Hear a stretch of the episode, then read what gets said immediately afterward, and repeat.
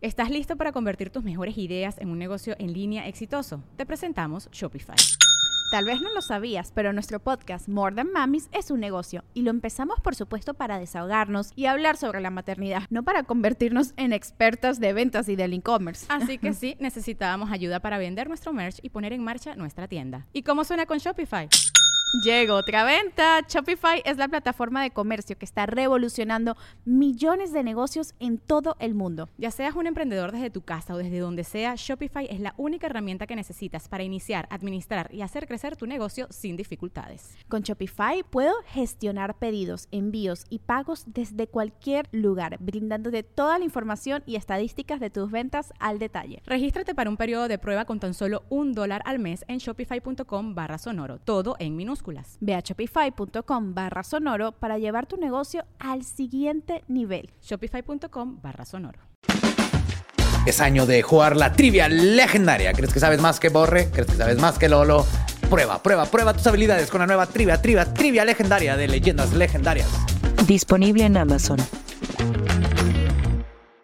Estás escuchando Leyendas Legendarias, parte de All Things Comedy Network. Y hoy es miércoles eh, patriótico. Sí. Viva la patria, sí, señor. Satanás te quiere, sí, señora. El himno, el himno. ¿Cuál? El que se aventó Joe. Spoiler alert. Ah, damn. Ah, estamos grabando el pasado antes de que pase lo que ya pasó. Es que viajar en el tiempo te confunde en la cabeza. No estamos hechos Sí. para Sí. viajar en el tiempo. Ajá. Pero, este, todo chido. Hoy se celebra algo que la vez que... Algo en lo fue- que seguimos trabajando, creo yo. Algo, un- la vez que fueron un grupo de personas con un chingo de firmas pacíficamente entregando un documento y todo se arregló sin pedos. Todo bien bonito. Porque hay formas de Hay hacer formas de hacer las dijeron, ay, cosas". perdón, querían.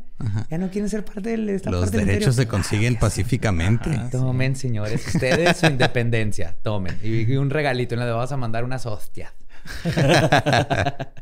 Eh, y pues sí, este es miércoles eh, de leyendas legendarias y el tema tiene que ver con eso. Sí, sí. Ajá. El tema es bonito. Vamos a aprender un poquito de historia a, a nuestro estilo. Y les va a gustar, créeme, les va a gustar. Igual, si no les gusta la historia, les va a gustar la historia. Ok. Y pues los dejamos con el episodio 81 de Leyendas Legendarias.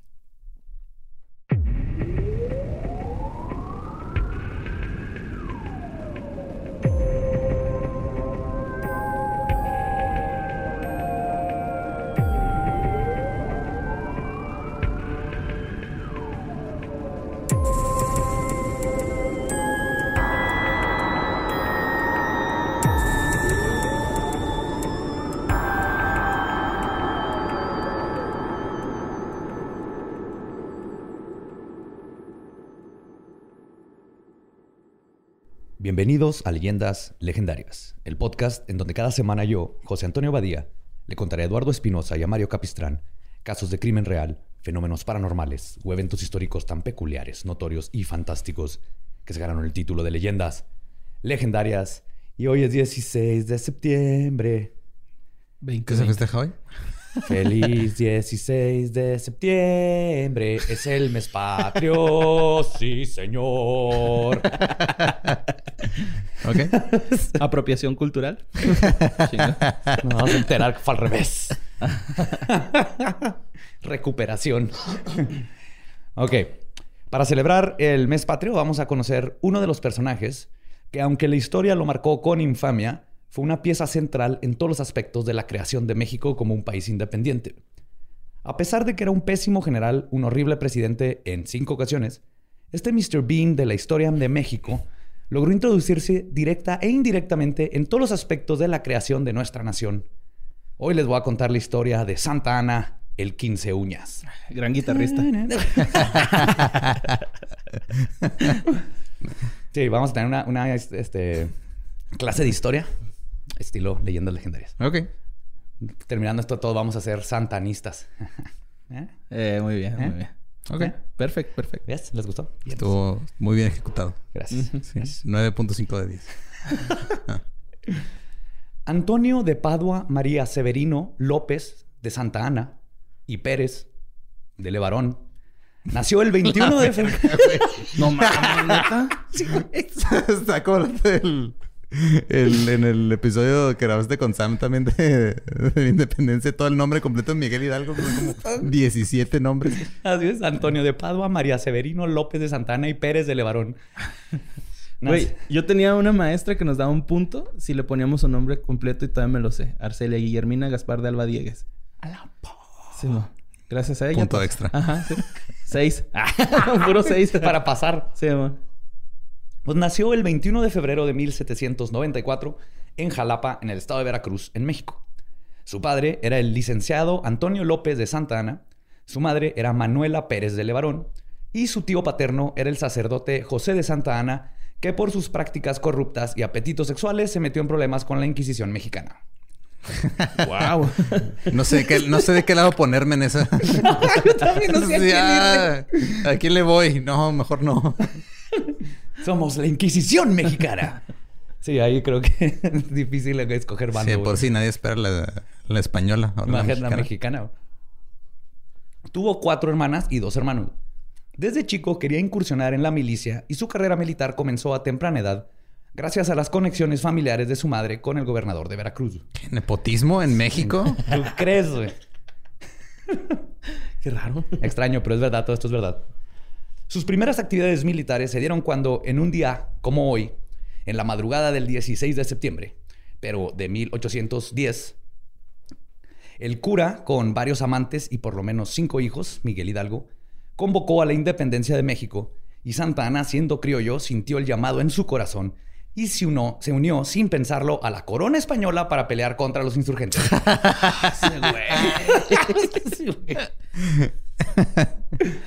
De hecho, fun fact, el grito se da el 15 Ujú, porque es el cumpleaños de Porfirio Díaz y cambió la fecha para tirar pari junto con el grito. Ok. Ajá, entonces cuando hace el grito el presidente es por Porfirio Díaz. O sea, el, el Porfirio Díaz, 100 años después de la independencia, dijo: Por mis huevos voy a cambiar. Voy a, el grito lo vamos a celebrar el 15 para que coincida con mi pari. ¡Pari putos! Este, me quedé, ah, este se fue con la corona española. Bajo el comando de su general José Joaquín de Arredondo, aprendió las técnicas de cómo lidiar con el enemigo. Ejecuciones masivas, algo que se convertiría en su modus operandi y que eventualmente lo llevaría a despertar la furia de todo un estado. Cuando el general Agustín Cosme Damián de Iturbide y Aramburu abandonó a la corona española para pelear del lado de la insurgencia en 1821, Santa Ana decidió aliarse con él y con el general Vicente Guerrero. Su decisión tuvo que ver más con que su lado iba perdiendo y que los españoles habían derrocado al rey Fernando VII e implementado la Constitución Liberal de 1812, que puso nerviosos a las familias élite de México. Entonces era de, allá va a valer madre mi familia y nos están partiendo Mm. la madre. Entonces. Vámonos para allá. Entonces, esta fue la razón, no tanto que estuviera a favor de que México se independizara. O sea, era muy bueno para irse con... No, es que siempre pasa eso. Ya cuando te pones a, a ver a fondo la historia, te das cuenta que los grandes movimientos están hechos de pequeñas chingaderas. sí. Y, y como vamos a ver aquí, y como ven en todas las independencias y revoluciones y guerras y cosas históricas, es gente pendeja contra gente pendeja. Y hay gente con buenas intenciones y gente que cree que tiene buenas intenciones. No estamos... y No hay que este, idolatrar a nadie de estas personas. Cada quien tenía sus pedos y nos llevaron a un desmadre. Y hay que disfrutar la cagadera que hicieron, güey. Porque está cagadera esa. Luego pasaron unas cosillas. Un hombre con una piedra en la espalda quemó una puerta y México logró su independencia.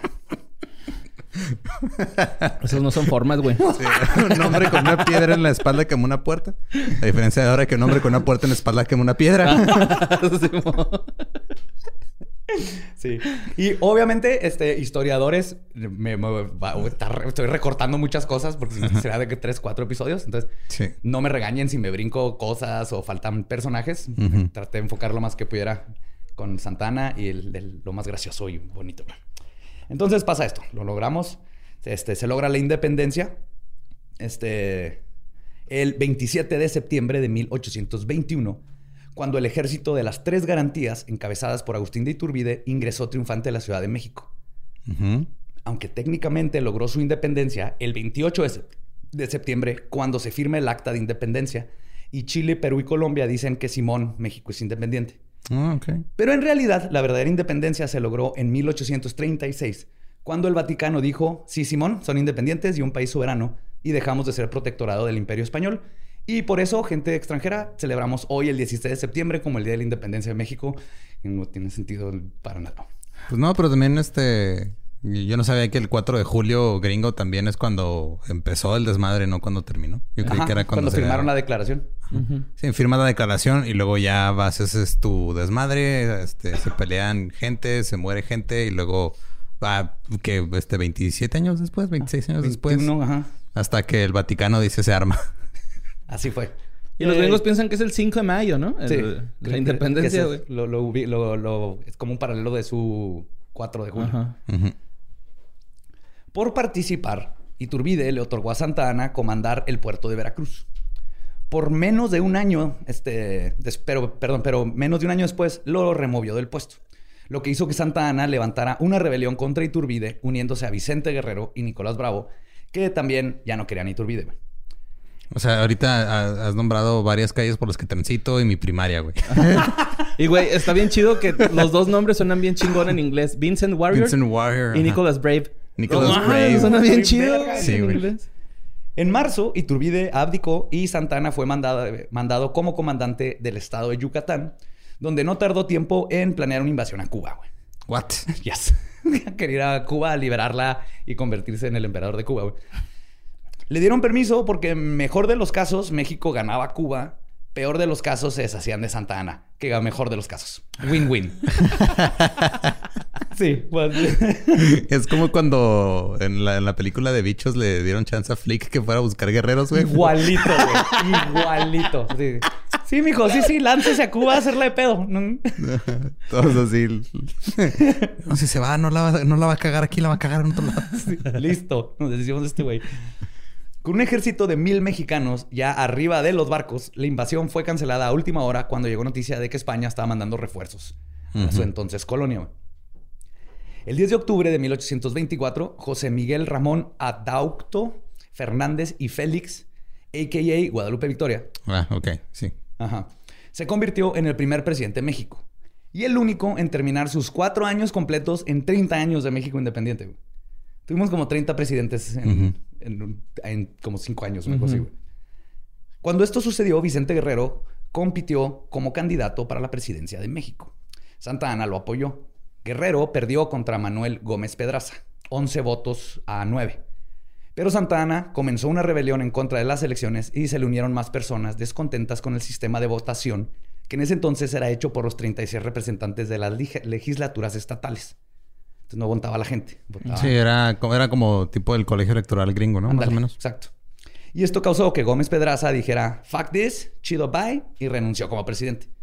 Y se fue del país dejando el camino libre para que Guerrero fuera presidente en México. Y lo fue, durante ocho meses y medio. Pero logró abolir la esclavitud, algo que resonó hasta en los Estados Unidos. Bien cabrón. Uno de los primeros países en, en movimientos de derechos humanos estuvo bien cabrón. Durante estos tiempos, España estaba intentando reconquistar México. Santana defendió, defendió la... Llegó España con globos y flores. Perdón, cantando. Cantando con un amigo, güey, con un amigo con la bocina, bocina. y cantándole rancheritas. Coño, México, regresa. Y sale con el- la nueva pareja, ¿no? México. Ajá. Ay, güey. ¿Se acuerdan cuando eso era lo de más pena ajena en internet? Sí. Ay, güey. Duró como dos días, ¿no? Sí. Pues Santana defendió la invasión de Tampico contra 2.600 españoles, casi todos contagiados horriblemente con la fiebre amarilla, Mm. y ganó su primer y única batalla en la historia, ganándose el mote de El Salvador de la Patria.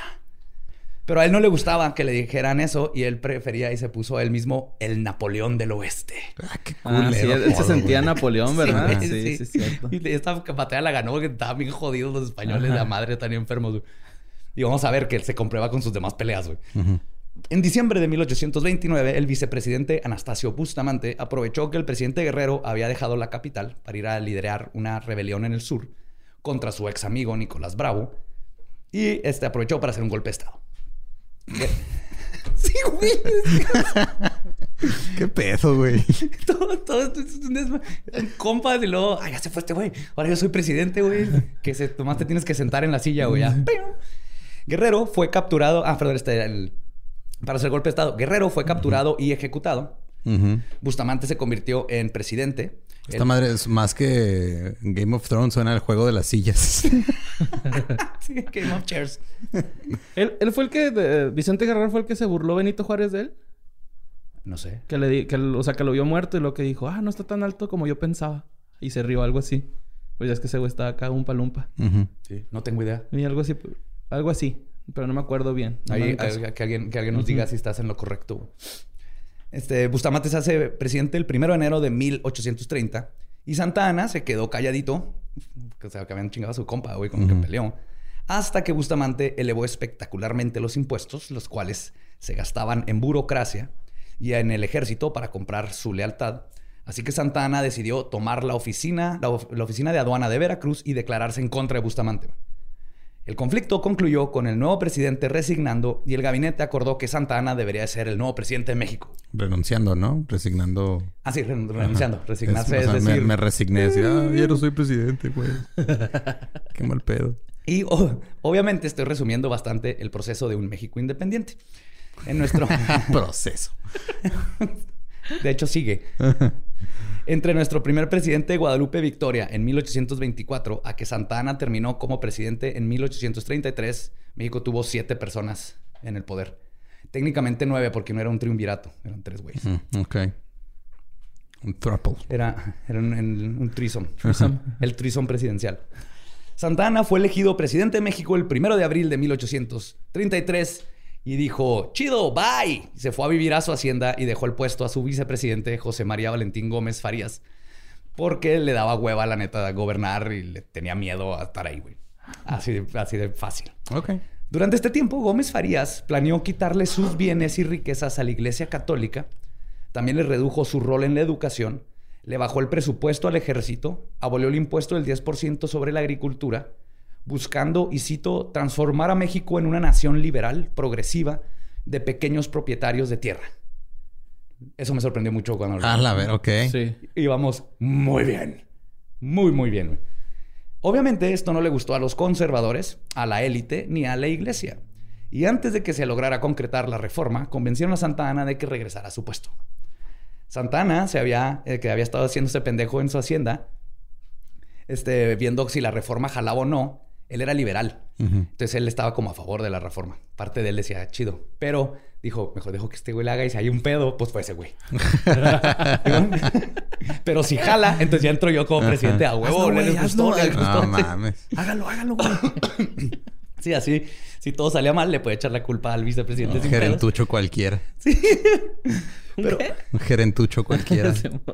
pero cuando lo llamaron de regreso y oficialmente se convirtió en presidente en mayo de 1834, decidió que no quería imputar a la élite y a la iglesia.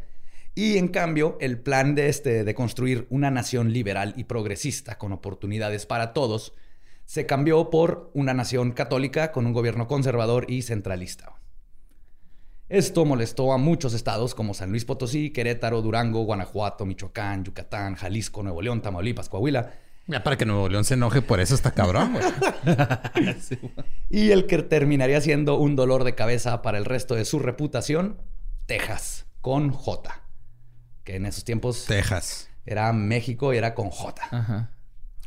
Para agregar carbón al fuego en 1835, Santa Ana decidió que los colonos inmigrantes de los Estados Unidos, originalmente provenientes de unas 300 familias que habían pedido permiso a la corona española para ser reubicados de Missouri después de la Guerra de las Trece Colonias, que sucedió entre 1775 y 1783. Si te sabes la historia, yo me la tuve que chutear como seis veces en la Universidad de Texas. Mm. Todas las clases te enseñan las 13 colonias. Entonces les dice Santana que ahora tienen que pagar impuestos y tarifas. Y por su parte, los pioneros angloamericanos, europeos, decían que por qué tenían que pagar impuestos si no recibían ningún beneficio por parte del gobierno mexicano. Eso me sigo preguntando yo ahorita y no soy angloamericano, güey. Y es importante para el contexto saber que para este tiempo en un gran influjo de inmigrantes angloamericanos, principalmente del sur de los Estados Unidos, habían emigrado a la Texas mexicana a principios de la década de 1820 por invitación de la facción tejana del gobierno estatal de Coahuila y Texas. Eran como compas Coahuila y Texas. Ok. que buscaban poblar las tierras escasamente habitadas de su frontera norte para el cultivo del algodón. el empresario colonizador Stephen F. Austin, mejor conocido como The Father of Texas, y por eso se llama Austin, Austin, Texas. Ajá. manejaba los asuntos regionales de la mayoría de la población nacida en Estados Unidos, de la cual un 20% de ellos eran esclavos. Las autoridades mexicanas habían estado contentas inicialmente con gobernar la provincia a través de una negligencia saludable. Y ya, todo estupendo, este, Ajá. sí, no mates a nadie, eh, De hecho, y cito, permitiendo la esclavitud bajo la ficción legal de servidumbre permanente por contrato. Ok. Entonces, Es como una relación abierta, ¿no? O sea, México es de que, el- este, el- oye, estos güeyes tienen esclavos y ya está prohibido en México. No, no, no, es, es servidumbre permanente por contrato. Que de hecho era igualito al sistema de peonaje que teníamos aquí en México. Sí, es que todo eh, siempre pasa con en todos lados en los que se eh, abole la esclavitud. Hay un periodo en el que les vale verga y nomás le cambian de nombre. Sí, sí, sí, claro. Pero con las nuevas reformas, al igual que los otros estados, Texas y Coahuila no estaban contentos con el nuevo gobierno centralista, temiendo que perderían soberanía. En respuesta a esto, Estados Unidos ofreció comprar el territorio de Texas. Que de todas maneras, o sea, en esos tiempos, güey, está bien pinche grande. Texas, dicen los cálculos y cabe como 31 veces el estado de México en Texas. En Texas. Abajo estaba Chihuahua, que es el otro estado más enorme. Y luego, Coahuila. En el centro no, no había nadie, güey. Eran, eran el viejo oeste con... Entonces los tenían, no los estaban pelando. Obviamente tuvieron que hacerse la vida. Entonces, Estados Unidos dijo, oye, güey, pues te lo compro. Pero Santa Ana reaccionó decretando que los colonos tenían que hacerse mexicanos católicos y tenían que pagar impuestos. Y además abolió la legislatura estatal, dándose el poder absoluto ¿Qué huevos?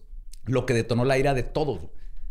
Varios estados decidieron formar su propio gobierno y conformaron la República de Yucatán, la República del Río Grande, que está conformada por Coahuila, Nuevo León, Tamaulipas y la República de Texas. Ujú. Santa Ana decidió ir a recuperar los estados que estaban este, revelando él mismo, güey. Dijo, huevo, yo me lo aviento, güey. Yo puedo. Y una vez le gané a unos güeyes con fiebre amarilla. Sí, pela. Soy el Se Napoleón. mano, ¿verdad? Soy el Napoleón del Oeste.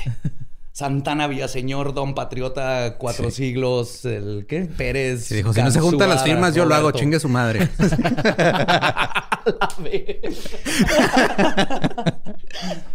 Ah. El 12 de mayo, en su camino para, para de- ir deteniendo las rebeliones, conquistó Zacatecas, donde tomó a 3.000 prisioneros y luego le dio 48 horas a su ejército de libertad absoluta para que saquearan la ciudad. Ahora, en 1931, el ejército mexicano les había prestado... 1831. ¿no? 1800, perdón, sí. Ya brincamos un chingo. Desmadre, Santana ¿no? vivió un chingo. Ahora bien, en 1900 1831, el ejército mexicano les había prestado un cañón pequeño a los colonos del pueblo de González, en Texas. Y por pequeño era así como de 20 kilos, como el largo de tu brazo. ok. Un cañoncito. Entonces los mexas se los prestaron para que se protegieran de los ataques por los nativos americanos, los Comanche. Que de hecho es algo que todo el mundo se le olvida cuando los gringos cuentan su historia de independencia y los mexicanos contamos la historia de independencia. Es el- los Comanches y todos los nativos que estaban llorando viendo Sí, de- cómo oh, se peleaban por tierras y luego Que los ni mex- siquiera eran de ellos. Ajá, Y los mexicanos se enojaban. Es que perdimos el territorio. Nunca era el territorio de los Navajo y Comanche. y Hay que pensar en ellos, pobrecitos. Ah, sus búfalos, güey. Mataron sus búfalos. Pero bueno, les habían prestado el pequeño este cañón para defenderse de los Comanche. Y porque no les querían dejar tropas mexicanas, güey. O sea, fue, oigan, nos están partiendo la madre. Ok, ya tengo un cañón. toma un cañón. Cuídate. Marca Acme. Cuídate. Y es lo que te digo, era cuídate, bye, me vale verga estos territorios, no hay nada. Para 1835, mientras estaba sucediendo todo el desmadre entre Santa Ana y la rebelión, la rebelión de los estados, los tejanos habían aprovechado para dejar de pagar impuestos, lo que causó que la federación respondiera mandando más tropas, más tropas. Mientras todo esto sucedía, los tejanos estaban discutiendo si se unían al gobierno centralista, se independizaban de México o seguían con el status quo antes de que metieran estas nuevas leyes. Así que, oye, oye, si nomás regresamos a como estábamos, cada quien hace su rancho y todo chido. güey. Y la unión pública estaba dividida. güey. Algunas comunidades apoyaban la rebelión por diversas razones. Otros, incluido González, el pueblo, declararon su lealtad al gobierno centralista del presidente Santana. Las comunidades decidieron que mandarían delegados el 15 de octubre de 1835 para dialogar y exponer sus puntos al presidente y llegar a un acuerdo. Pero el 10 de septiembre, un soldado mexicano prepotentemente aporreó a un residente de González, lo que ocasionó indignación y protestas públicas. El general Domingo Ugartechea, no es albur, comandante de... Si suena albur, ¿verdad? Más No. o menos, pero... ¿No? Ugartecho, sí. No. Estoy tratando de aprender, caballeros. Estoy tratando de aprender. Era comandante de todas las tropas mexicanas en Texas. Se acordó del cañón que les habían prestado unos años atrás. Acme. el justamente a la comunidad y de González y concluyó que tal vez no era buena idea que los colonos tuvieran un cañón. Entonces mandó pedir que se lo regresaran. Al principio le daban pretextos de que no podían, y mientras secretamente estaban pidiendo refuerzos. güey. Entonces, primero, una vez fueron y ya tenías que cruzar un río y ya no habían lanchitas. Y llegó el- los soldados y que, "Ey, la- Sí, ¿y las lanchitas? Ah, no, es que el señor de la lancha no está. Sí, se, lo- se los llevaron a lavar, güey. a lavar, pero está en el río. Sí, es que se ensucia. No, hoy no abre. Hoy no. Hoy no circula, Sí, compa. hoy no abrió. Hoy no, circulan circula. las lanchas. Y lo enterraron, en un punto lo enterraron el cañón. Pues estaban haciendo pendejos para entregarlo. Y, este, y en lo que le al- mandaban Ajá. cartas de que, oigan, este, tal vez arme un pedo aquí y hay que defendernos, ¿no? Los residentes de González pedían hablar en persona con el general Ugartechea y dijeron que no iban a soltar el cañón. Ugartechea mandó a sus tropas, comandadas por Francisco Castañeda, hasta un punto a unos 11 kilómetros de González.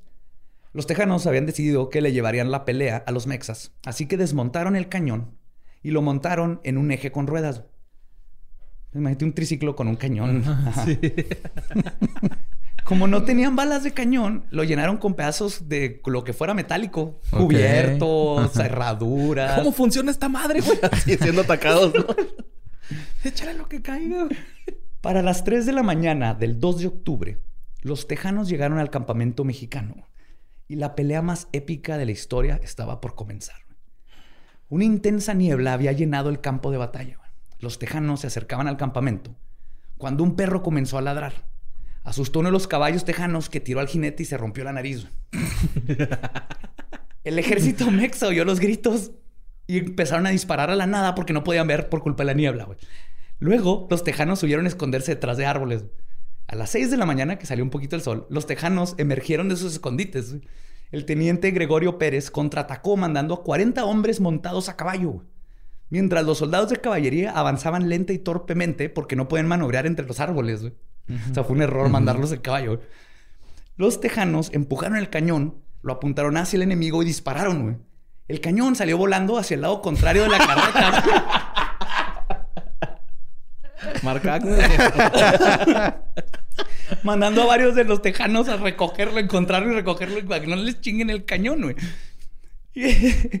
En lo dispara, se cae. Un soldado mexicano fue herido por un pedazo de metal. Quiero pensar que fue una cuchara, güey. Y ambos lados corrieron a buscar cu- de cubrirse otra vez, güey. Eso fue la batalla. O sea, llegaron, pum, pa, pum, salió el cañón y los dos ¡ah! Y se volvieron a esconder, güey. La, ah. Ha habido batallas más sangrientas en fútbol de llano, güey. No mames. Sí, la batalla había concluido. El general Castañeda mandó al doctor Launcelot Smither, quien fungía como diplomático para ambos bandos y era residente de González, para que le pidiera una charla entre el líder de los tejanos rebeldes, John Henry Moore, y Francisco Castañeda. Los insurgentes aceptaron y Moore le explicó a Castañeda que sus seguidores ya no reconocían al gobierno centralista de Santana y que se mantenían fieles a la constitución de 1824 que Santana había repudiado. Castañeda entonces le dice a Moore que pensaba lo mismo y que coincidía que era injusto lo que estaba sucediendo con los estados y el nuevo presidente, pero que por honor tenía que seguir órdenes. Entonces se despidió de Moore y comenzó a regresar al campamento mexicano. Cuando iba caminando, los tejanos levantaron una bandera hechiza, güey, que tenía pintado un cañoncito negro al centro y debajo las palabras Come and take it. Vengan por él, güey. Vengan por él, nomás déjenlo encuentro. Para que nos enseñen cómo usarlo. A la próxima vamos a tener balas de neta, eh, culeros. Alguien vio el cuchillo de mi abuela de fútbol, era de plata. Al final de todo, los dos soldados mexicanos perdieron la vida y un tejano se rompió la nariz. Esas fueron las. Fuck. No mames. Para México, esto había sido una batalla inconsecuente, pero para los tejanos, esta torpe escaramuza era un símbolo de esperanza. Y el 2 de marzo de 1836 declararon su independencia. Santana decidió que él mismo recuperaría Texas. Y probablemente quería salirse de las responsabilidades que le daban hueva de ser presidente. Y se movilizó hacia el norte. A finales de febrero de 1836 arribó a la misión del Álamo. No sé si saben a dónde se acuerdan de este No, pedo. no me acuerdo del álamo. Ah, chelón. Está súper geek, me encantó. Sí, güey. Histórico, chiste histórico. En el Álamo, en lo que ahora es la ciudad de San Antonio. Llegó con unos 6.019 soldados. La mayoría estaban ahí a la fuerza y los iban entrenando en el camino. También les daba miedo disparar los rifles desde el hombro porque decían que les Sí, dolía, güey. ajá. Soy soldado y me duele lo... Ah, ya no es cierto, pero... Sí, es que muchos iban y, órale, tú eres mexicano, vente Sí, para el ejército y toma un rifle, güey. Mientras vas caminando, Oye, Iba a ¿cómo ser- se cargó? Iba a ser el mejor soldado, pero me chingué el hombro. Ay, sí, güey. Pero en un flechazo en la rodilla, ya no puede seguir. ¿Cuál es el lado que le apunta al güey? ¿Es el lado que mata y el bonito? ¿Por dónde le fue? Ah, no es cierto. En el Álamo estaba un grupo de unas 100 personas. Entre ellas mexicanos, judíos, europeos y eran muchas mujeres y niños y niñas. También estaba William Travis, que estaba huyendo de deudas de negocio porque había abandonado a su esposa e hijo y se fue a Texas con su esclavo Joe. Entre ellos también el famoso Davy Crockett. Oh. Davy, Davy Crockett. Que, inventó el gorro de mapache. Lo popu- popularizó. El hombre que, y cito, puede matar a un oso grizzly con su sonrisa. Jebediah Springfield. Sí. Era súper bueno para cazar osos. Pero aparte era súper buena onda. Todo el mundo ¿Pero lo con su amaba. sonrisa? No, pues... era- Uy, precioso. Él había ganado un lugar en el Congreso. Era, era- es que yo creo que era gay. y eran otros osos a los que conquistaba con su sonrisa. David Crockett. Mm, hey, bebé. Él había ganado un lugar en el Congreso y cuando no fue reelegido de nuevo, decidió irse a Texas a comenzar una nueva vida. Y el otro gran, gran héroe de Estados Unidos que estaba ahí era Jim Bowie. Jim Bowie, mejor conocido como se pronuncia por los ingleses Bowie, de donde tomó su nombre David Bowie. Jim Bowie se dedicaba a falsificar documentos para apropiarse de tierras, vendía a esclavos de forma ilegal. Y cuando todo mundo se había enterado de su desmadre, huyó a Texas para intentar escapar y comenzar a hacer las mismas tranzas ahí. Ah, el sueño americano. Bad hombre. Yep.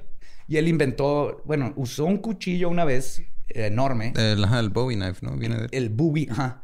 Y este, todo el mundo le encantó y lo empezaron a reproducir y se conoce el, el cuchillo de Bowie y terminó llamándose Bowie Knife. Y es un, un cuchillo grueso, largo, que ya es muy famoso.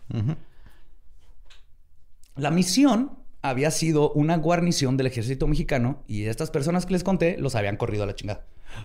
El comandante Samuel Houston, que es por se llama Houston Houston, fue avisado de que el ejército mexicano se aproximaba a la misión y le ordenó al coronel James Bowie para que se llevara el armamento que tenían ahí y quemaran toda la misión. Pero Bowie estaba seguro que Santana no iba a llegar porque era invierno y decidió que se quedaría.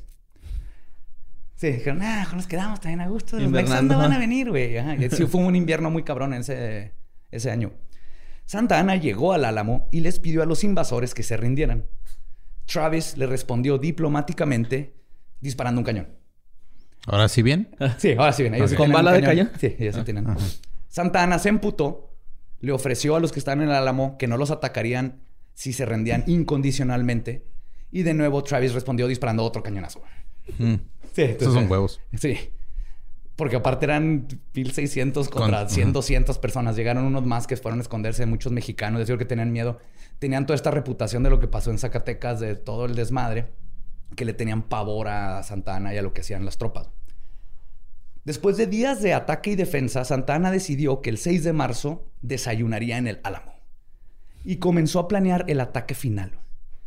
Los soldados comenzaron a acercarse en la- a la misión en la oscuridad para sorprender a los enemigos en un ataque silencioso. Mataron a los primeros guardias, iban este, a- avanzando, mientras atrás iban en columnas escondidos todo el resto. Pero alguien gritó, ¡Viva Santana! ¡Viva la República! güey! Y todos empezaron a gritar, ¡Viva! ¡Viva! Y los gringos se dieron cuenta que los estaban atacando. Qué pendejo. No mames. ¡Ey! ¡Aquí estamos! El güey era el pinche lucidito, ¿no? Que quería... Era el amebotas de Santana, güey. Que...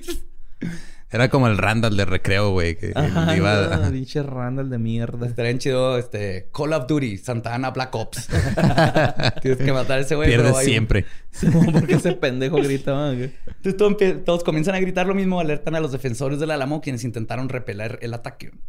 Los mexicanos se movían en columnas hacia la misión, pero dado que era de noche, había poca visibilidad. Se estaban muriendo de frío. Ah, porque aparte estuvieron es- acostados en la nieve por un chingo de tiempo en lo que iban a atacar. güey. Además de todo esto, la mayoría de los soldados no tenían experiencia en batalla ni cómo usar armas de fuego y muchos estaban ahí a la fuerza. Entonces comenzaron a disparar y matarse y herirse entre ellos, güey, porque le daban a los de enfrente en las columnas. No seas mamón, güey. Aún así, la emboscada fracasada fue un triunfo. El coronel William Travis fue asesinado inmediatamente. Su esclavo Joe dijo, chido, bye, a mí me vale verga este pedo, yo no tengo derechos. Mataron a ese... Chango. Mataron a su dueño y le dieron un calcetín del dueño. Así, órale, güey. Vas. ¡Córrele, güey! El famoso Jim Bowie estaba enfermo y muriéndose y lo mataron en su cama, güey. Tenía tuberculosis, estuvo enfermo en toda la batalla. Sí. No se sabe cómo murió exactamente David Crockett, pero ahí falleció en el Álamo. Este, y para las seis y media de la mañana, el ejército de Santana había tomado el Álamo y Santa Ana se dice que desayunó adentro de la misión. Y aunque fue una victoria en ese sentido, el ejército de Santa Ana había perdido casi un tercio de sus fuerzas. no güey. mames, güey. sí, casi toda mayoría de las pérdidas fueron a causa de fuego amigo, güey. por lo que les contaba que no tenían experiencia. güey. ¿Qué chingos habrá desayunado Santana, güey? Tengo... Neta, güey, desde que dijiste que fue a desayunar, traigo eso. Waffles. Waffles con tamal. Ah. ¿Mm? Mientras se suscitaba la batalla en el Álamo, el 27 de marzo de 1836, porque la batalla del Álamo duró como tres semanas, o sea, que estuvieron allá afuera los mexas y se disparaban y ya todo el mundo tenía hambre, estaba, estaba culero. güey. El 27 de marzo de 1836, una batalla en el pueblo de Goliad, liderada por el general Urrea y el general José Nicolás de la Portilla, había sido ganada por los mexicanos y habían tomado entre 425 y 445 prisioneros. Santa Ana había pasado un decreto el 30 de diciembre del año anterior, que fue ratificado por el Congreso, que estipulaba que los foráneos que fueran capturados en batalla no serían tratados como soldados, sino como piratas y iban a ser ejecutados. A la verga. Severo. Sí. Pinche vato culo. Sí.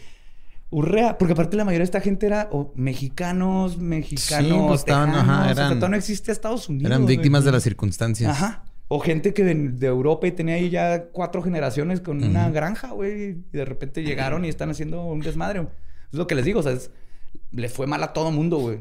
Lo, lo vemos como de países, pero en esos tiempos eran personas tratando de sobrevivir situaciones bien culeras. Urrea estaba en desacuerdo, pero Santa Ana le ordenó que atacara de nuevo al reglamento, porque Urrea no quería matarlos. El 27 de marzo, en Domingo de Ramos, Portilla, sin hacer caso a Urrea, quien le había ordenado que no hiciera nada hasta que no hablara en persona con Santa Ana, marchó a los casi 450 prisioneros en tres columnas y los ejecutó a todos. Y una vez que les disparaban, les daban con palos y los apuñalaban en el piso para asegurarse que estuvieran muertos. Solo sobrevivieron 28 que se hicieron los muertos ahí entre sus compatriotas, güey. O unos que alcanzaron a correr, No pero mataron a todos. El último en ser ejecutado fue el coronel James Fanning, que estaba herido de una pierna. Por eso lo sentaron en una silla frente a la capilla para fusilarlo. Le vendaron los ojos y su última petición fue que, fueron tres, que le hicieran llegar sus posesiones a su familia, que le dieran una sepultura católica y que le dispararan en la cabeza. Y llegó Eli Root con un bat y lo desmadró. ¿Qué pedo, güey? No, güey. Los soldados mexas le dispararon en la cara, le robaron todas sus cosas y quemaron su cuerpo junto con el de todos los demás ejecutados. Ah, la- Eso es crimen de guerra, ¿no? Ya, ahorita ya. Sí. Bueno, no sé si en ese tiempo Totalmente, güey. No, pues no habían como crímenes de... O sea, habían crímenes de guerra, pero aquí no era un crimen de guerra porque eran piratas. Porque ya estaba el secreto, güey. Simón. Y luego lo echaron este, junto con los demás cuerpos que medio quemaron y dejaron ahí en la intemperie donde los coyotes y los buitres terminaron con lo que el fuego no consumió. Un festín. Mm, Pues lado positivo. Eh, Alguien comió sí. chido. Carnita asada para el buitre. Oh. La noticia de esta masacre recorrió el estado de Texas y la indignación resonó por todos lados. La gente que dudaba si quería independizarse ahora estaba completamente a favor de hacerlo. Varios que apoyaban a Santa Ana se cambiaron de bando completamente y en general fungió como un detonante para que el resto del estado se uniera bajo un mismo estandarte. De estos son unos culeros y si no nos unimos nos van a matar a todos. El 20 de abril, Santa Ana llegó a Río San Jacinto, en lo que hoy es la ciudad de Houston. Confiado por sus triunfos y con un ejército de unos 1.300 hombres, decide atacar al ejército de, Sam Houston que tenía 900. Los mexicanos hicieron su base en una zona pantanosa, a pesar de que los generales le dijeron a Santana, esto no es una buena idea, compa, Es pantano, ahí hay un río y no nos podemos ir para atrás. y hizo todo lo que iba en contra de reglas básicas de, Sí, no mames. de guerra, güey. Luego el, el ogro ya se encabronó porque invadimos su pantano, güey. Sí. Te- tenemos que resolver tres acertijos a esa esfinge que salió de ahí. Este, si no, no, no, no nos va a dejar tener Cuidado con desayuno. los ratoncitos, son ciegos. Luego, y luego, güey, aparte que se pusieron bien mal en el campamento. La primera noche que durmieron, Santana se le olvidó ordenar poner centinelas, güey. O sea, ¿quién cuidara? Pendejo. güey. Pero los tejanos no atacaron, no sabían. Y estaban haciendo su pedo, estaban organizándose. Suerte de pendejo, ¿eh? Sí, güey, pero lo más vergas es que esto le, le dio así como que, ah, estos güeyes no van a ser ni madre. Entonces Santana decidió darle un break a todos sus soldados y se tomaron una siesta y estaban en break. Justo en ese momento, güey, el ejército de Houston los atacó, tomándolos desprevenidos. Algunos soldados defendieron el ataque, otros huyeron. güey. Los tejanos gritaban, Remember the Alamo, remember Goliath. Recuerden, acuérdense del Álamo, acuérdense de Goliath. Su cagadero. Los soldados iban huyendo, gritaban, Mino Álamo, Mino Álamo. Porque la, la mayoría de estos nuevos soldados ni siquiera habían estado en el Álamo. No English, no Sí, yo no Álamo. Y gritaban, mi no Álamo, yo no Álamo, güey. O sea, yo no tuve que ver. Y salieron corriendo, güey. La batalla duró 18 minutos. Y es que aparte habían viajado un chingo, ¿no, güey? Sí, cabrón. O sea, era un putero de camino, güey. Sí, güey. De a madre, güey. Meses de caminar sin, con disentería y en el desierto, en el frío. Güey, en el a- a- calor. en el desierto, Ajá. güey. De Chihuahua para el Gabacho es puro puto desierto, ¿no? Sí. Sí. Hasta Houston empieza lo pantanoso y todo eso, pero antes es puro desierto. Subieron de. En Austin ya está más bosquecito y todo, pero. La batalla duró 18 minutos y ganaron los gringos. 630 soldados mexicanos murieron, 208 quedaron heridos y 700 fueron capturados. Güey. Entre ellos Santa Ana, que se había puesto el uniforme de un soldado raso para pasar desapercibido. De seguro lo encontró muertillo, güey. Sí, le habían quitado la chamarrita. eh, Mino Álamo, Mino Álamo. Eh, no English. Who's Yo Santana? borrow. Yo soy el que I'm barre. not, I'm- You know Sí, Santana. bien. You borrow. Bien Yo hago- napoleónico el güey. ¿no? Yo hago los waffles. Yo hago los waffles. Pero fue descubierto cuando las tropas comenzaron a decirle mi general. Cuando lo Ah, vieron. que- ve, güey, es que la cagan bien zarro, güey. Todo por quedar bien con el jefe, güey. Sí, güey. Todo por quedar bien con el pinche jefe. ¡Eh, viva Santana! Son acarreados de del Santana, ¿va, güey. No ¡Cállate, mames. pendejo! Y los tejanos se dieron cuenta a quién habían capturado. güey. Yo le hubiera dicho, ¿dónde está el general? Ay, ay, ¿Dónde está el general? Entonces, pues imagínate, güey. Tenían al general slash presidente de México capturado. Que trató de escaparse disfrazándose como soldado. Cuando las autoridades de México se enteraron de la captura del general, bajaron las banderas a media asta en señal de luto y dijeron que... Bye. Pues bye, sorry, qué triste, buju. Y que todo lo que firmara Santana no contaba como oficial, güey. Sí. Santana firmó un tratado para que Texas se independizara y lo dejaron bien. Y el presidente Andrew Jackson, de hecho, fue el que lo liberó. Como ya estaba en los Estados Unidos, ah, porque de, de Houston se lo llevaron a Washington y ahí tuvo las juntas y todo, firmó, pero en México ya están, lo dieron por muerto, básicamente, güey. Así de que. Al fin, güey. Sí, nuestro Cuba, yes. Cuando estaba en los Estados Unidos, decidió visitar Nueva York, donde conoció al inventor Thomas Adams, que era su traductor y secretario. Santana cargaba siempre con chicle que había traído de México.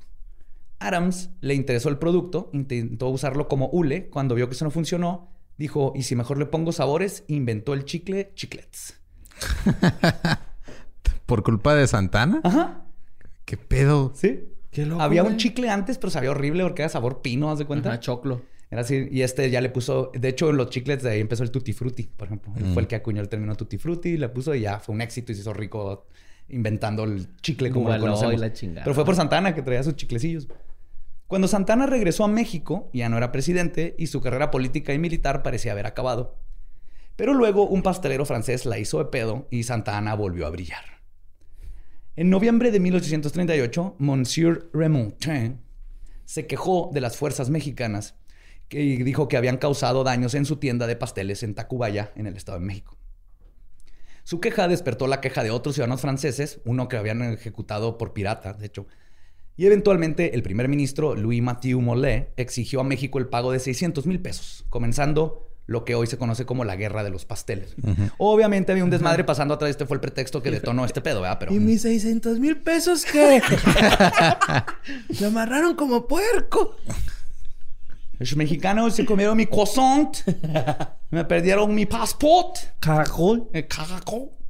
Cuando el presidente en ese momento de México se negó a pagar el, al rey de Francia, este, este mismo mandó una flotilla de barcos a Veracruz para cerrar el puerto y que no se pudiera... Que no, sí, se no era para, haber para que no hubiera un comercio. embargo. Ajá. Ajá. Santana vio esto como la oportunidad para triunfar y salió de su hacienda de Jalapa. Ya estaba ahí aparte, güey. Convenientemente. Se volvió a poner su... su El capita, uniforme de soldado raso que, se le Abajo, güey, de- su gen- de general, Lo trae abajo siempre. Ajá. Sí, sí me lo imagino que hasta cuando era presidente se vestía así de presidente, güey. Tenía su sillita y saludaba así como con la manita de, de mis universos. Que mueves así nomás la muñeca. Corto, Corto, corto, corto, largo. ¡Wow! Excelente, güey. Ah, entonces Santana va y ofreció sus servicios al gobierno mexicano. Se suscitó una, se suscitó una batalla naval ahí en el puerto de Veracruz y Santana perdió la pierna por un cañonazo, ganándose el apodo del 15 uñas. Que técnicamente era el 14 uñas porque también le faltaba un dedo. Ajá. Pero le el ¿Cuál 15 era? uñas. ¿El que le faltaba? Ma- Es que el otro sí tenía. Es- el que no debía tener uñas sí tenía. Tenía una condición muy rara ahí, ¿no? Rascaba culo.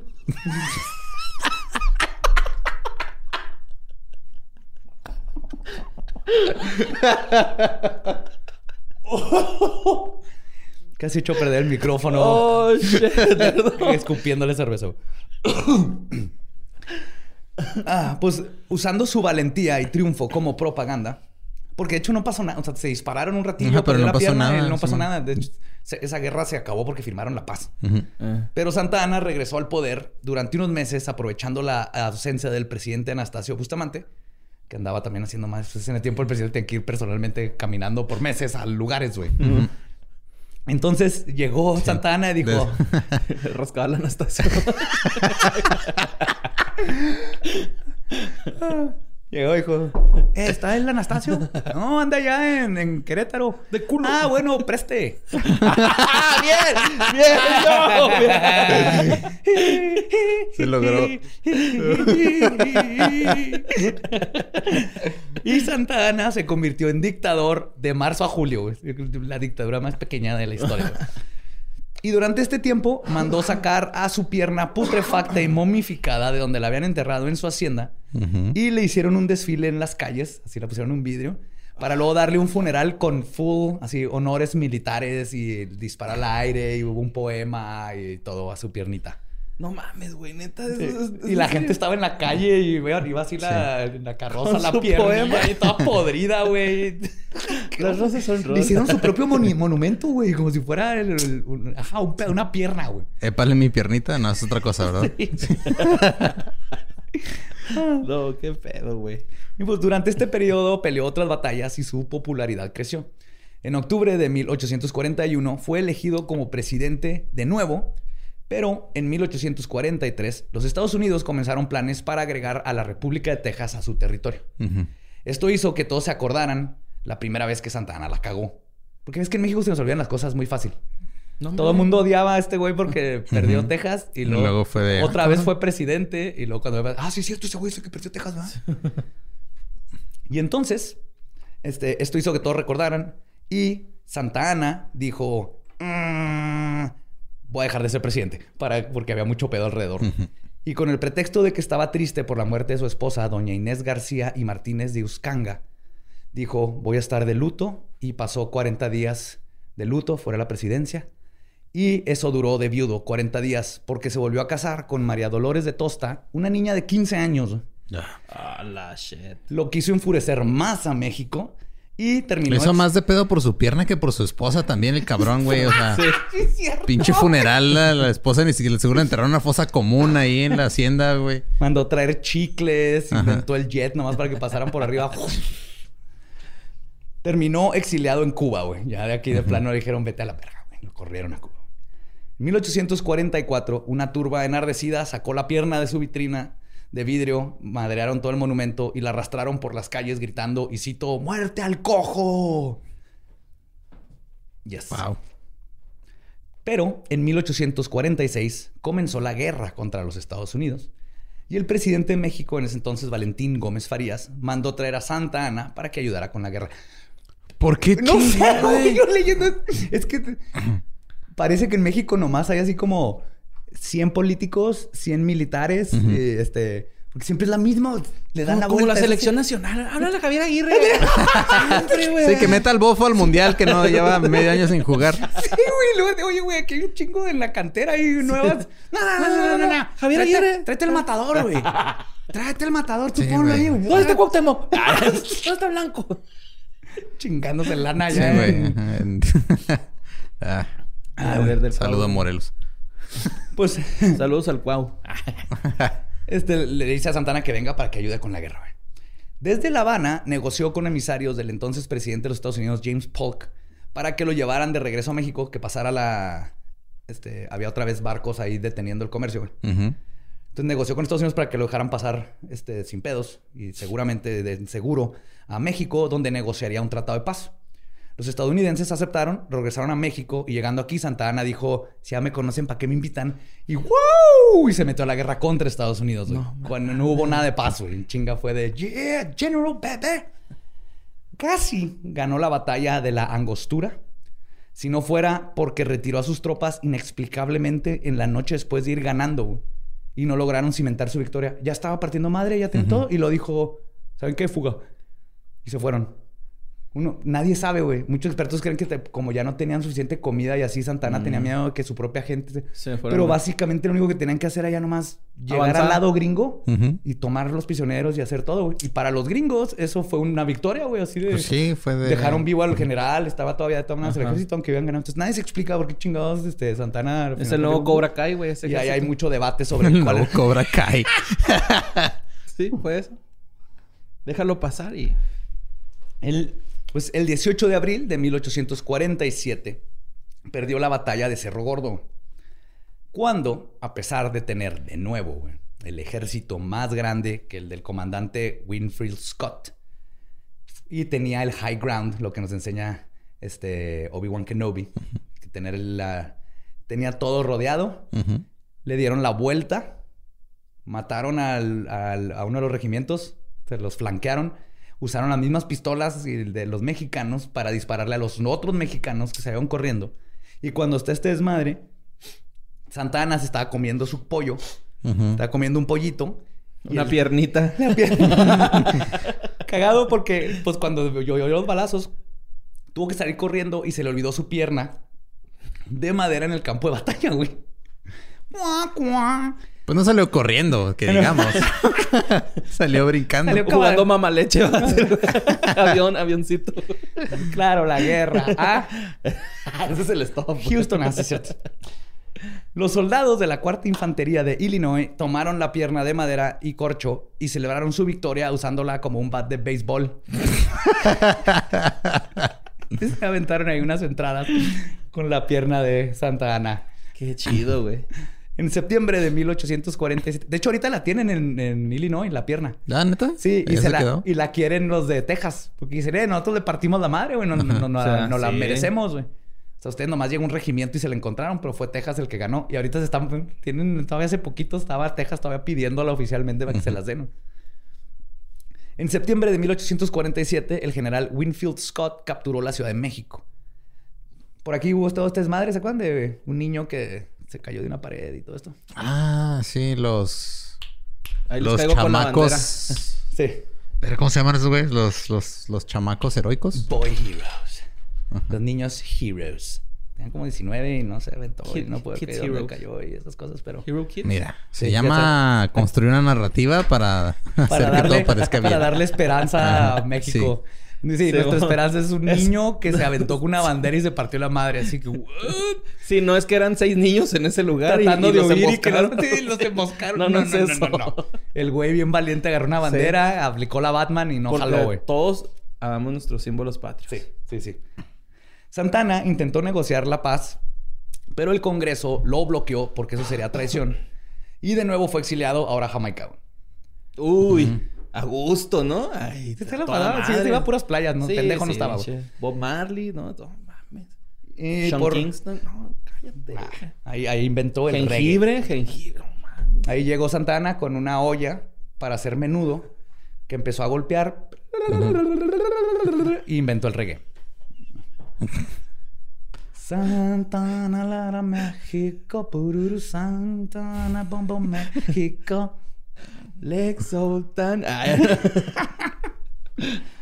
México no tuvo opción por toda esta madre más que firmar el ya conocido Tratado de Guadalupe Hidalgo en 1848, y donde los estados de California, Nevada, Utah, Nuevo México, Texas, Colorado, Arizona, partes de Wyoming, Kansas y Oklahoma pasaron a ser parte de los Estados Unidos.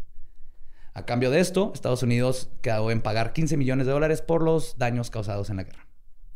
Y por eso perdimos, perdimos, se perdió la mitad del, De del territorio. territorio. Yo no estaba ahí, yo no perdí. No, yo tampoco. Ni yo.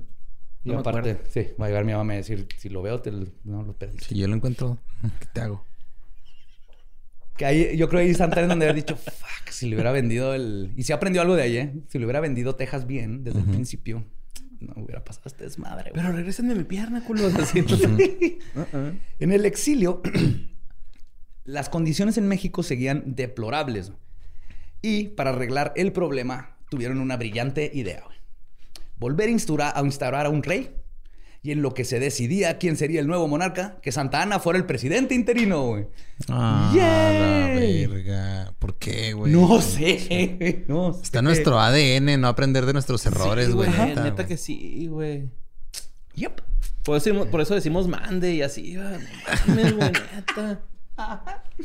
Santana dijo Simón se arma y comenzó su quinto y último término como presidente de México el 20 de abril de 1853.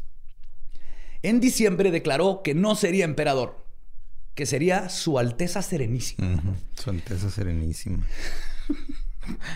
Su Alteza Serenísima, el Napoleón del Oeste.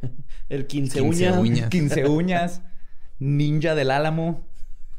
Y restauró la orden de Guadalupe, que básicamente quería decir que podía ser presidente indefinidamente. Y al terminar su cargo, él podría Elegir poner a su siguiente. sucesor. ajá. Entonces México seguía muy mal y Santana era fanático de hacer fiestas, desfiles y gastar dinero. Así que vendió más territorios mexicanos y subió impuestos como para no tener dinero. Todo esto causó que de nuevo lo odiaran y Adrián Florencio Villarreal, Ignacio Comonfort y Juan Álvarez y otros opositores promulgaron el plan de Ayutla el 1 de marzo del 54 para frenar el plan de dictadura de Santana. La situación se volvió cada vez más inestable y Santana decidió nombrar un triunvirato para que tomaran su lugar. Triunvirato son tres güeyes como de interinos presidentes. Y de nuevo se fue al exilio. Ese güey había pedo y es... Sí, O sea, nos que vemos. nos vemos. Sí, mo. Ajá, es el vato de la peda que te empieza a ver una pelea algo y luego ya se peló y se fue a su casa. El cretino. ¿ah? Sí. Ajá. Regresó a México, este, apoyado por los Estados Unidos para intentar usurpar el poder estaba Benito Juárez. No pudo, fue enjuiciado, encontrado culpable de traición a la patria y lo volvieron a exiliar. ¿Cuántos exilios lleva? ¿Cuatro? Cuatro, güey. Y hubieron más ahí en medio, ¿eh? Ok. Finalmente, durante la presidencia de Sebastián Lerdo Tejada, Santana volvió a México en 1847. Hubo como una amnistía así donde ya, whatever, somos compas de todos, nada, nada contra ustedes. Y Santana, ya de 80 años, con cataratas y olvidado por el pueblo mexicano, murió en su casa en la Ciudad de México el jueves 21 de junio de 1876. Y ahí acaba la historia de este Mr. Bean que, que tejió la historia de México y que México ahorita es infame y odian porque perdió los territorios, pero ves la historia. Fue un chingo de cosas las que pasaron, pero Santana estuvo siempre ahí en todos lados. Y un Y estaba ahí porque los, o sea, la gente lo traía de vuelta, güey. Sí, pues es como el cine mexicano ese güey, prácticamente, ¿no? No. Sabemos que está mal, pero lo vemos, güey. O sea, y... Y no cambian y no porque la gente va a volver a darle- Vamos a ir a volver a ver No Manches Sí. Frida 2, güey. O sea, ¿Cuántas veces hemos sacado a Omar Chaparro del exilio? Ay, güey. Ustedes espero hayan, hayan aprendido algo en este 16 de septiembre. Mira, lo único que aprendí es que no hemos aprendido ni madre como país. sí. Nada, güey. Nada ha cambiado. Espero que algún fan se gane el avión. Ah, Oye, sí. Santana es- Suerte. El que se ganó el avión. Ajá. Santana también se levantaba a las 6 de la mañana a dar sus mañaneros. No, ese güey le valía ver. Sí, no creo. güey. Hoy perdí mi pierna. Así, güey. Estoy triste. La vamos a enterrar. Vamos a hacer un desfile. Chingue su madre. Voy a romper toda la selva lacandona y voy a hacer un desfile para mi pierna. Vamos a rifar el zapatito que trae. Oye, pero tenía su piernita postiza, ¿va? De maderita. Traía, traía esa que es bien bonita de madera con pata de roble. Y luego cuando se le se olvidó, ajá, este, se puso una de palo, así como de pirata. Y duró un buen rato y luego ya se puso una bonita. Tuvo como tres al final. Güey, y está bien chida que jugaron béisbol con su pierna. ¿Será fútbol o béisbol? Ese inventó el footbase. A huevo. Ay, güey. Sí, y pues ahí lo tienen, una, la historia de uno de nuestros Mr. Beans de la independencia. Motherfucker. Pues estuvo. Estuvo, ¿no? Es, estuvo como estamos. Sí, como está el mundo y todo el... Cuando puedes ver objetivamente el desmadre que ha sido todas las independencias, revoluciones de cualquier país, te das cuenta que digo, no son buenos contra malos, es gente con este Contra gente. Sí, gente contra gente con derechos, intereses, intereses, personales, y en medio queda toda la gente que no tiene absolutamente Eso está bien nada culero, que güey. Que, que rapten a gente para que se meta a los putazos, pues no. Los raptan para los putazos, o tú estás en tu rancho ya y llegan estos y se hace un desmadre porque hay territorios que es que es mío, es que es tuyo. Eh. Eh, Mientras que los nativos están así de que, what the fuck, yo nomás quiero cazar Eh, bitch, what? y tener mis elotes. Ajá. Ajá. No mames, no es mi banquete, es banquete. Y luego ya no con la, cochera. con la narrativa nos lo cambian a... Es que ya eran los buenos y nosotros somos los buenos heroico. y los malos son los de acá y esto fue heroico. Y es de, no era heroico a los 500 güeyes que ejecutaron y los que perdieron sus tierras y los nativos y... Y en México estamos igual de jodidos, pero Sí, esa es la historia de los países. Se crea con sangre y, y mucha pendejes. Así que espero que, si les gustó, investiguen más de las historias de México, porque Sí. cagadas de la risa. Y recuerden que nos pueden seguir en todos lados como arroba leyendas podcast. Y a mí me pueden encontrar como arroba ningún Eduardo. Ahí me encuentran como Mario López Capi. Y me encuentran como Elba Diablo. Nuestro podcast ha terminado. Podemos irnos a pistear. Esto fue Palabra de Belcebú. ¡Viva México! ¡Viva México! Yeah. Viva, viva México, 16 de septiembre.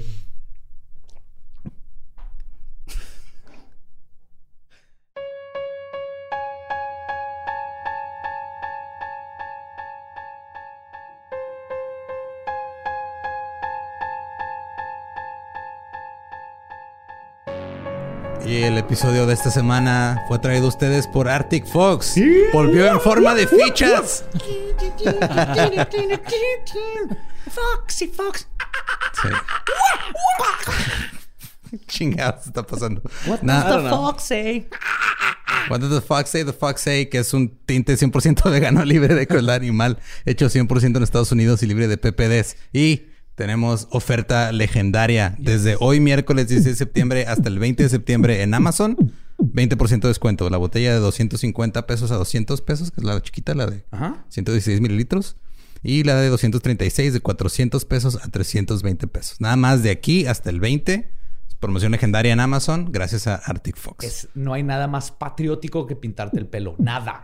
Nada. Uf, Así que verde, blanco y rojo, güey. Y nada, nada más patriótico que pintarte el pelo a un precio rebajado. por- Sí, por con un tinte 100% gringo. Comprueba tu patriotismo comprando cosas de Arctic Fox. Pintándote el pelo, viéndote fabulosa y fabuloso. Y recuerden este, seguir a Arctic Fox en sus redes como Arctic-Fox-México en Instagram o Arctic Fox México en Facebook. Arctic Fox. I love you, Arctic. Y después de todo eso, pues esa fue la historia de Santa Ana, el 15 uñas. El Señor, samba para ti. El, el parte madre en el álamo y luego vale verga porque se quedó comiendo pollito. Qué cosas. Pues bueno, esta semana... Bueno, la semana pasada dije que iba a investigar el pedo del misterioso objeto que estuvo en los radares de clima. Sí, señor. Ajá. Y este, pues no, no encontré, o sea, na- lo único que encontré es gente reportando que fue una anomalía gigante, pero nadie sabe qué chingados es. Entonces, Pero si hay fuentes que reporten la anomalía o Sí, de hecho, salió? hasta me llegó un mensaje, nada más que ahorita lo estaba buscando en Instagram, ¿no? De, de un chavo que, este, creo que de San Luis, Ajá. que él trabaja también en, en algo meteorológico y que, y que le tocó verlo en el radar. Qué vergas. Ajá, Como el papá de Stan. Ujú. Son este, y pues parece nomás es como una especie de, de dona, pero. Yo les mandé un video, ¿no? De, Sí. de cómo se ve la dona y se ve bien. Sí, sí, y si lo vi, se ve bien cabrón. Y este, en, en realidad no hay, o sea, hay muchas especulaciones de qué puede ser, pero no hay nada así que yo diga, ah, mira, es esto. Nomás es una anomalía. Pero las anomalías pueden ser paranormales. Pero sí está interesante saber. Las anomalías es lo que debemos de investigar para empezar a encontrar nuevos conocimientos. Y es que el pedo era que, o sea, era enorme, güey, porque se había en el satélite así arriba de chingo de estados, eran como creo que 300 kilómetros de, De diámetro, una madre, era una cosa enorme. O sea, el centro estaba Guanajuato, ¿no? Ajá. Y luego ya, pero esa madre daba un chingo, güey, de. Tal vez le quitaron las cadenas a la momia A bruja y eso es lo que pasó.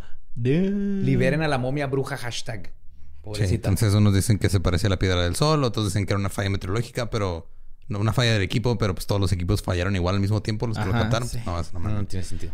Eh, otra eh, fue en, en Real de 14, todo está pasando ahí. Real Sí. de 14, este, alguien prendió una luz LED acá bien cabrona y todo el mundo piensa que es un ovni. La neta sí, güey. Yo no sé qué pasó Pues ahí. nomás es- empellotados, güey. es un hilo de luz y ya. Es un... Sí, o- es un helicóptero, güey. Real de 14 descubrió el helicóptero. Porque se me hace raro que nomás hay foto. eh, que no hay... O sea, hay y una- nomás y hay una foto. foto y bien cortita donde nomás se ve el, el haz de luz. No hay video y todo. Lo más probable es que sea un helicóptero. Pero ahí te va lo que encontré en nuestro medio informativo favorito que nos acusa de ser fans de Ted Bundy, el Heraldo de México. Ajá. Eh, Heraldo, te queremos. No. Dice... Tratando de ser diplomático, güey. Puta madre. Ahora no- las seis personas que pues- trabajan en Heraldo se nos van a echar encima, güey. Nos Ah. caes bien.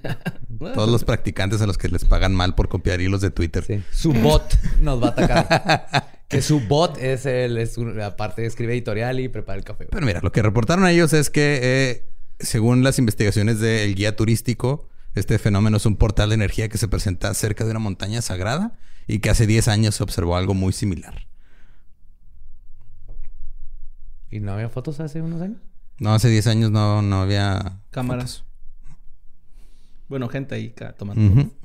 Todos estaban muy empelloteados. Sí. Sí. Y ya, o sea, dice...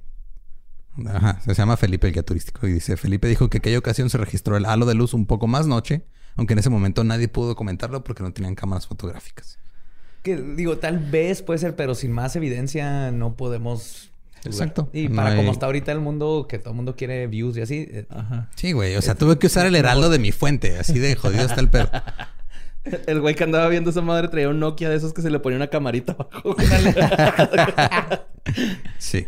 Y la otra que también me mandaron varias veces era de que se encontraron allá en Mexicali unos frascos con cerebros Ah, sí. en una hielera.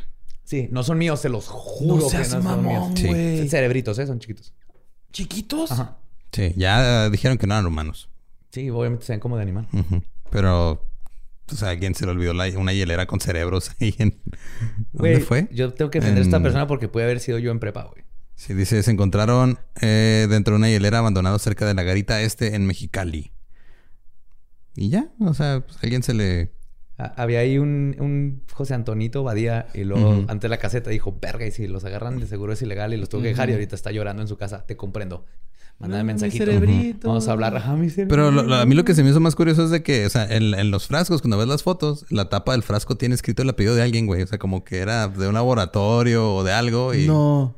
Sí, o sea, como que era... O sea, así como cuando marcabas así tus... tus, tus lonchera, Tu termo. tu termo, ajá, para que no te lo chingaran. Yo creo que ese güey también puso su nombre así de... Este cerebro es de Martínez. No seas mamón. Güey, tal vez era así, ajá, de algo de un biólogo o algo que esté estudiando mentira esa se le olvidó y luego se hizo un desmadre y ya mejor dijo, fuck it. No es tan importante el cerebro. Sí, nomás que no encontré la nota donde decían que no eran... Usted sabe que no son humanos. Sí, o sea, no son humanos, pero... eh, Pero sí son de a de veras. sí Viene son reales, ajá. Cerebro y el otro Pinky. Ah, pinche borra, te mamaste. Sí. Salud por eso. Gracias, Borre.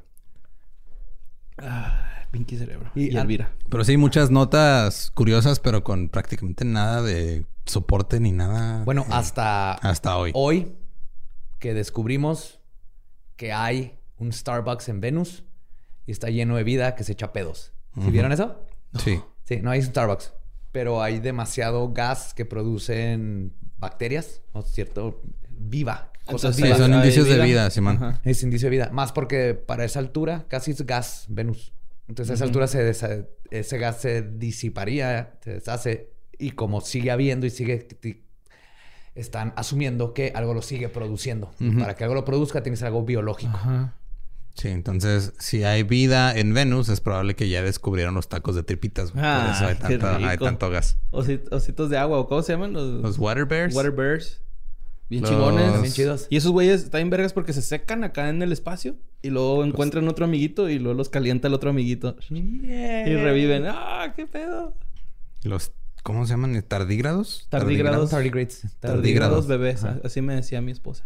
¿Tardígrado, bebé? Ah, Qué adorable. porque tienes cara de ano. Culo. Porosito, Pues sí, güey. Por eso. ¿Has visto cómo tienen la carita así como... Sí, así, como, un como un culito. Ajá. Ajá. Eh, es- sí, ahorita, o sea, no hay como que una prueba en sí, es una teoría nada más, de que una de las causas puede ser que haya algo vivo que lo esté produciendo. Ajá. O sea, Pero hecho, por al- detectaron los gases. Simón. Hecho, están especulando que es posible que algo biológico los esté creando. A lo Ajá. mejor That's it. Venus es el culo de la Vía Láctea. Sí. Y nomás esperar a ver, o sea, que también si dicen, ah, hay vida, pues no, no necesariamente tiene que ser vida como nos la imaginamos, Ajá, puede sí. ser bacteria, este, cosas microscópicas, Pokémones. organismos unicelulares, o Crispin anda por allá también haciéndola de pedo. Pinche Crispin de mierda, güey. ¿Cómo eran? Hugo, Pancho, Edgar, Hugo, Edgar, Pancho, Baltasar. Crispin Baltasar. Baltasar y Crispin. Crispy. Crispy. Sí, güey. ya no supero. Mm, Oye, que mandaron una foto de las letras de Meoki y están Ajá, los los bonitos, monitos. güey. Ajá. Sí, está bien chido. Sí. A mí que me dio mucha risa fue que los pusieron como lo- los, este, marcianitos de Space Jam. Con los nombres. Ah, Crispin, si estás allá afuera, por favor, visítanos. Va a hacer hoyitos ahí en el patio para que salga. Y pues bueno, creo que es todo, ¿no? Por esta semana. Sí, creo que, que la posibilidad de vida en otro planeta es algo impresionantemente chingón Sí, y man. maravilloso. Y de hecho, no se sabían, pero está mucho más fácil llegar a Marte y hacer una civilización en Marte. Obviamente sería flotando. Ujú. Que en Marte, en Venus, que en. Marte.